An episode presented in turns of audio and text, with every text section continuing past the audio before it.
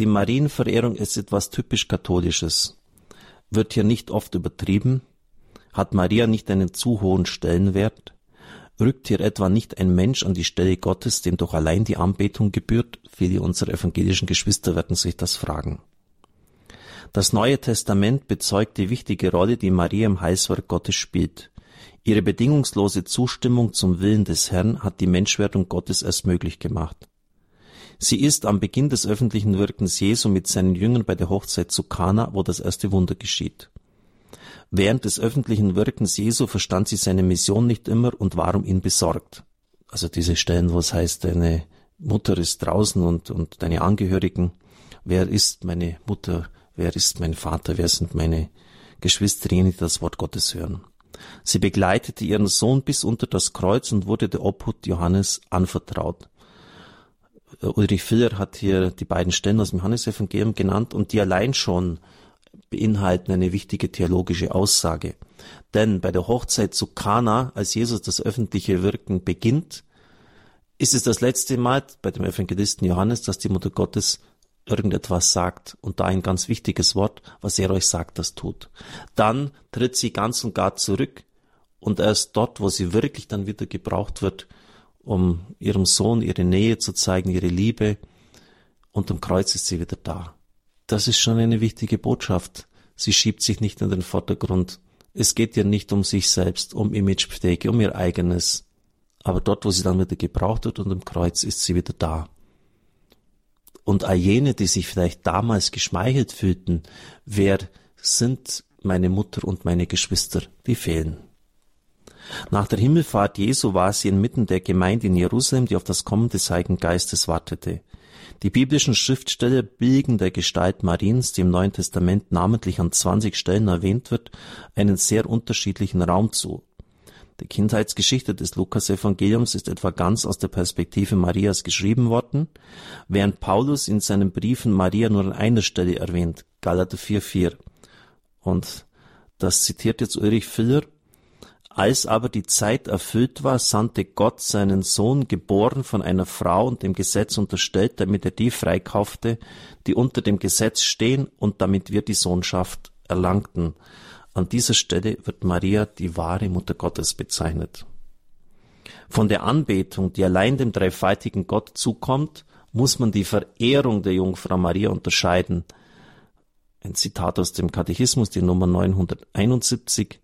Diese ist zwar durchaus einzigartig, unterscheidet sich aber wesentlich vom Kult der Anbetung, der dem menschgewordenen Gott gleich wie dem Vater und dem Heiligen Geist dargebracht wird und er fördert diesen gar sehr. Zitat Ende.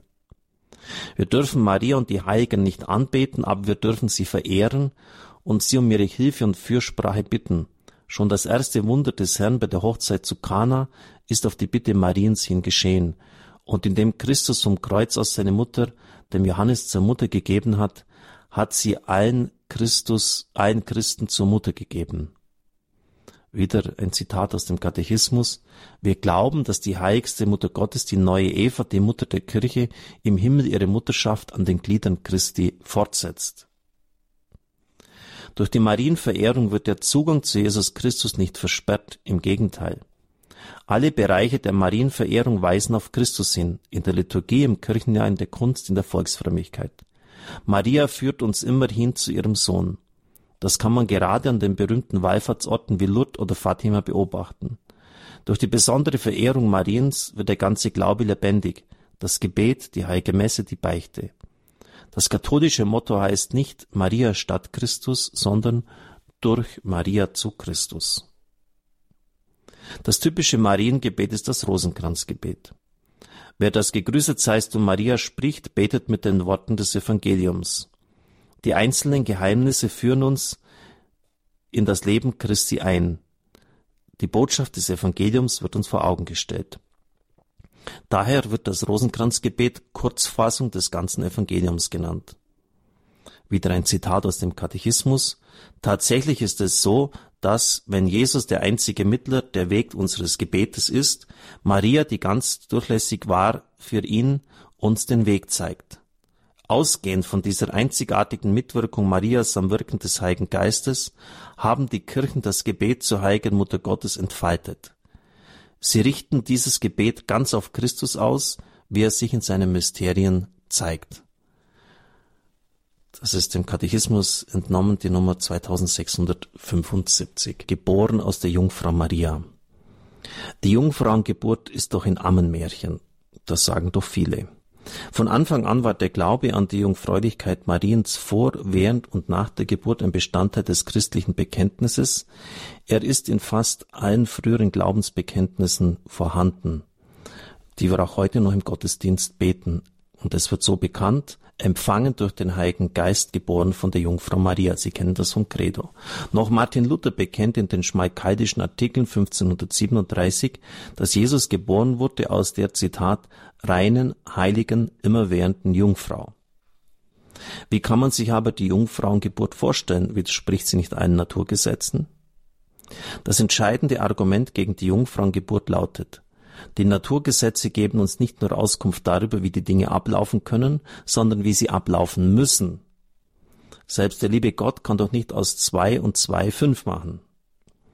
Der englische Schriftsteller C.S. Lewis gibt auf diesen Einwand eine gute Antwort. Ulrich Filler zitiert ihn. Stell dir vor, du legst heute einen halben Schilling in eine Schublade und morgen legst du nochmals einen halben Schilling in dieselbe Schublade.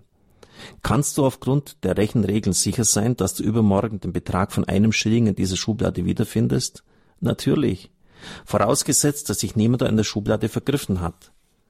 Siehst du, das ist aber genau der springende Punkt. Die Rechenregeln können dir mit absoluter Sicherheit sagen, was du vorfinden wirst, vorausgesetzt, dass keine Störung von außen dazukommt. Wenn ein Dieb an die Schublade geraten ist, dann wird das Rechenresultat nicht mehr mit den Tatsachen übereinstimmen. Aber der Dieb hat deshalb nicht die Gesetze des Rechnens aufgehoben und gebrochen, sondern nur die Gesetze des Rechts. Zitat Ende. Die Naturgesetze geben nur darüber Auskunft, wie ein Kind ohne ein wunderbares Eingreifen Gottes entsteht. Aber sie sagen uns nichts darüber, ob es Gott gibt oder ob Gott das Wunder der Jungfrauengeburt bewirken kann. Am Rande bemerkt, bin ich immer wieder erstaunt, dass Leute von diesem Schöpfergott glauben, dass er existiert und diese unglaublich komplexe Welt ins Dasein gerufen hat. Wir entdecken ja immer mehr durch die moderne Wissenschaft, wie äh, unglaublich genial und zugleich komplex es aufgebaut ist. Und zugleich glauben sie dann nicht, dass Gott über diesen Gesetzen steht und sie auch ändern kann. Das ist doch absurd. Bei Lukas finden wir den Vers, und sie gebar ihren Sohn, den Erstgeborenen. Hieraus kann nicht geschlossen werden, dass Maria nach Jesus noch andere Kinder geboren hat.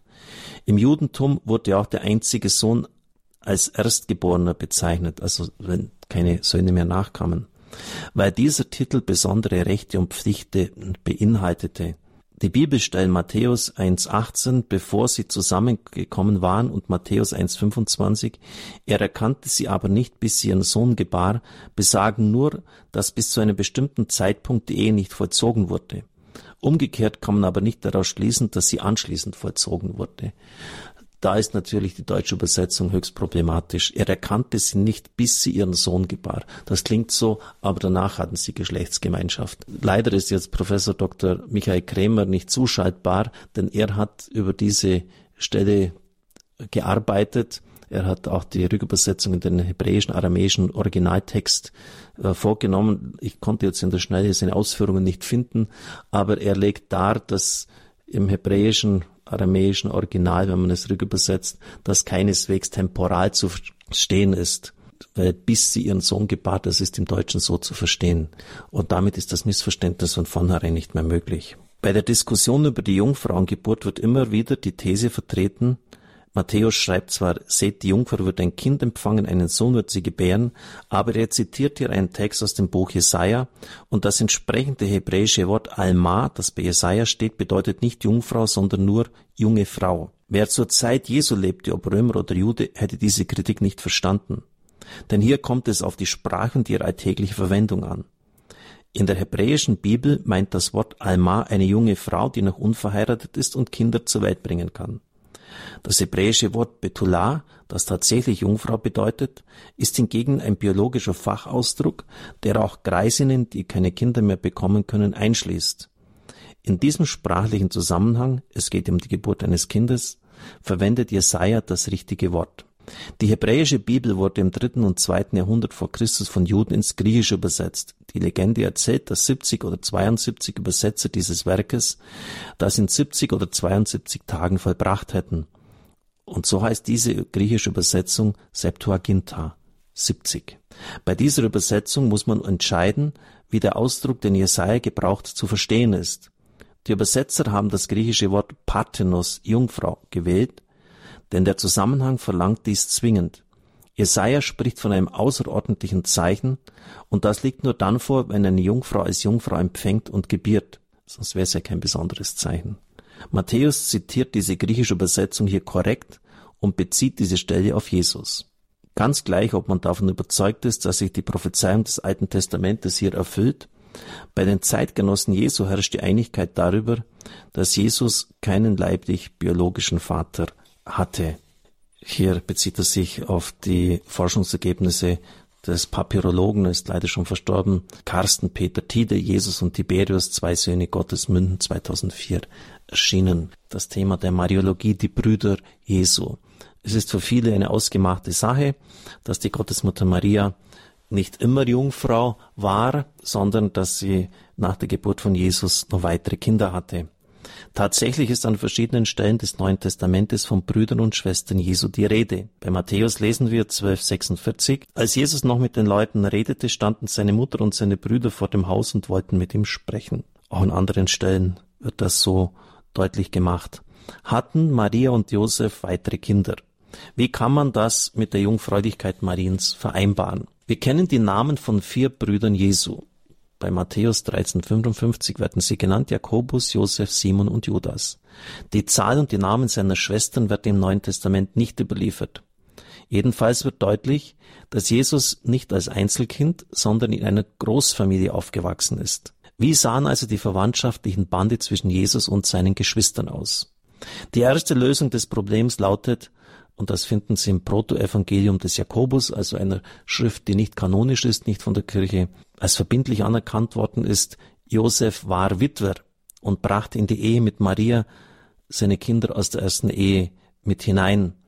Die griechische Sprache unterscheidet nämlich nicht zwischen Halb- und Stiefgeschwistern und leiblichen Geschwistern, es sei denn, das verwandtschaftliche Verhältnis soll genau beschrieben werden aber das war bei der vorliegenden Stelle ja nicht der Fall. Gregor von Nyssa, Kirchenlehrer 335 bis 398, deutet den Sachverhalt in dieser Weise. Die zweite Lösung dieses Problems wird von Hieronymus vorgestellt, ebenfalls viertes Jahrhundert, der die Bibel aus dem Hebräischen und Griechischen ins Lateinische übersetzte, die Vulgata also. In einer Streitschrift gegen den Römer Helvidius 383 argumentiert er, dass es sich bei den Geschwistern Jesu um nahe Verwandte, Vettern und Cousinen handelt, deren leibliche Mutter eine andere Maria war, nämlich die Mutter von Jakobus dem Kleinen und Joses.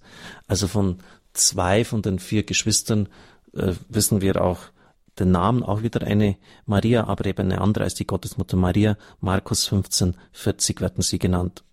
Diese klassische Erklärung bezieht sich auf den aramäisch-griechischen Sprachgebrauch, in dem die Begriffe Bruder und Schwestern auch als Kurzbezeichnungen Familienangehörige im weiteren Sinn, zum Beispiel Vettern und Cousinen, verwendet werden. Aus dem Alten Testament ist uns ebenfalls ein entsprechender Sprachgebrauch bekannt. So heißt es etwa in Genesis 13.8. So sagte Abraham zu Lot, es soll keine Zwietracht geben zwischen mir und dir, zwischen meinen Hirten und deinen Hirten. Wir sind ja Brüder. Natürlich sind sie nicht Brüder im leiblichen Sinn, sondern im weiteren Sinn aber er wird hier Bruder genannt. Bezeichnenderweise werden die Brüder Jesu niemals Söhne Mariens genannt. Auch ein Hinweis darauf, dass es sich nicht um andere leibliche Kinder der Mutter Jesu handelt. Auch die Tatsache, dass Jesus am Kreuz seine Mutter der Obhut des Jüngers Johannes anvertraut, setzt voraus, dass Maria außer Jesus keine Kinder hatte. Das scheint mir ganz wichtig zu sein, liebe Zuhörer. In der damaligen Zeit war ja der familiäre Verband alles entscheidend für die Leute. Das war die Sozialversicherung. Die Alten wurden von den Jungen versorgt, wenn sie, auch wenn sie krank waren. Und in vielen Ländern ist, ist es heute noch völlig selbstverständlich. Da, da gibt's gar keine Diskussion. Das ist die Pflicht der Kinder, für ihre Eltern zu sorgen. Es wäre undenkbar gewesen, wenn noch andere leibliche Geschwister da gewesen wären, dass Jesus vom Kreuz herab Maria, dem Lieblingsjünger Johannes, der jetzt ja wirklich kein Sohn Mariens war, anvertraut hat. Also wenn da noch andere da gewesen wären, wäre das nicht möglich gewesen. Außerdem deutet der Papst in seinem dritten Jesusband die Geschichte von der Auffindung des Jesusknaben im Tempel auch in dieser Hinsicht. Wusstet ihr nicht, dass ich in dem sein muss, was meines Vaters ist? Er legt das so aus, denn Josef hat ja damals noch gelebt, dass er eine ganz andere Vaterschaft hat, dass Josef eben nicht der leibliche Vater von ihm ist, sondern dass er ein vom Geist gezeugter ist. Er ist im Haus des Vaters, er hat eine einzigartige Beziehung zum Vater und er meint, dass der Apostel Lukas damit deutlich machen wollte, dass er keinen leiblichen Vater hat, sondern dass er ein vom Geist gezeugter ist, dass der himmlische Vater sein Vater ist. Ja, soweit diese Auslegung. Die Tradition der Kirche hat das übrigens von Anfang an immer so gesehen und deshalb auch im Glaubensbekenntnis formuliert, natus ex Maria Virgine, geboren von der Jungfrau Maria. Das kann natürlich dann auch heißen, dass sie später noch Kinder gehabt hätte. Das legt es nicht fest, dieser Ausdruck im Credo. Aber die Kirche hat das immer auch äh, so verstanden, dass die Jungfräulichkeit der Gottesmutter eine grundsätzliche Entscheidung war, wie soll das geschehen, da ich mit keinem Mann zusammen bin, sagt sie zum Engel Gabriel, obwohl sie mit Josef verlobt ist und dass sie auch später keine Kinder gehabt hat.